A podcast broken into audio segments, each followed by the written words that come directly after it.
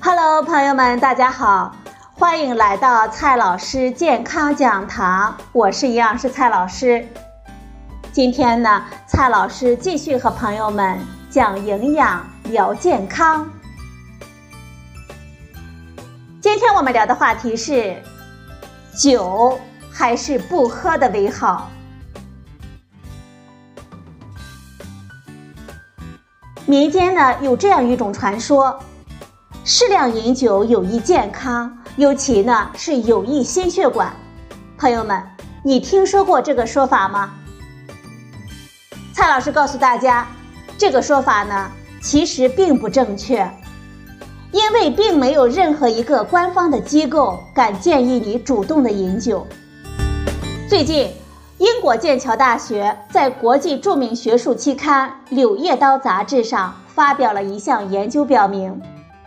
即使适量的饮酒也有害健康。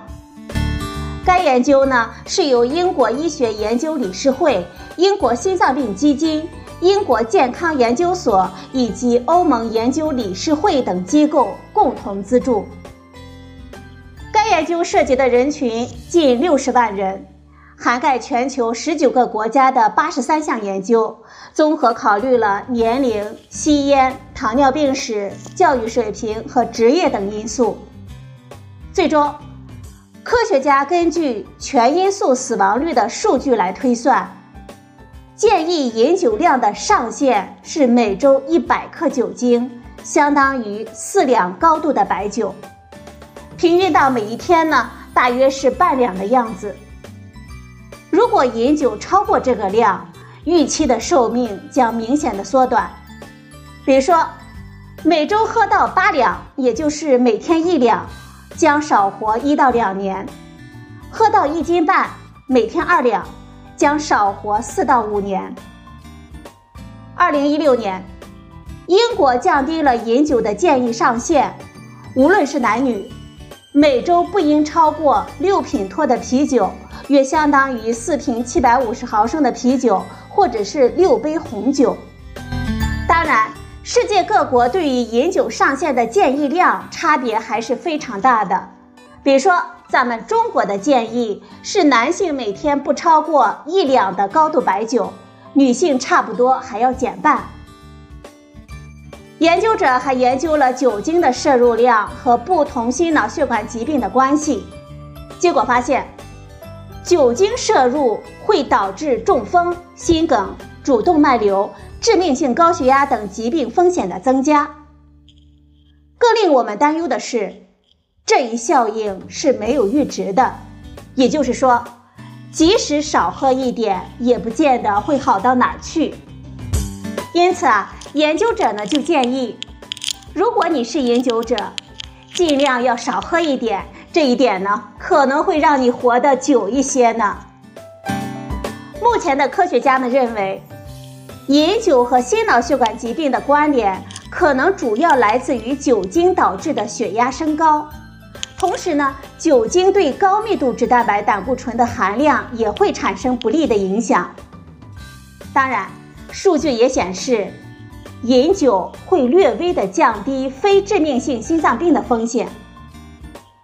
不过，研究者强调，这略微降低的非致命性风险和明显增加的致命性风险如何取舍，不言自明。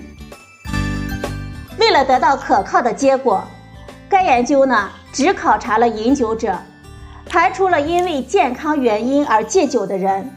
但是这项研究仍然是有一些不足之处，比如说，饮酒的数据是来自调查对象的自述。很多的观察性的资料也可能会存在着偏差，同时呢，这些饮酒者也可能会因为身体的不适而降低饮酒量。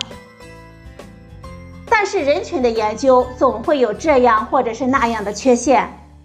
英国心脏病基金认为，该研究的总体质量不错，值得各国制定饮酒量上限建议的时候参考。但是朋友们。你始终要记住，《中国居民膳食指南》中关于饮酒的建议呢是上限，而不是建议你喝到这个量。真正的建议是喝的越少越好，无论是红酒、白酒、葡萄酒，还是所谓的滋补药酒。最后啊，总结两句：没有任何官方机构建议我们消费者饮酒。小酒虽怡情，适量亦有害。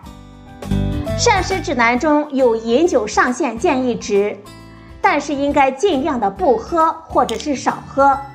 男性呢，每天不超过一两的高度白酒或者是一瓶的啤酒；女性减半。所有酒都有害健康，无论哪一种。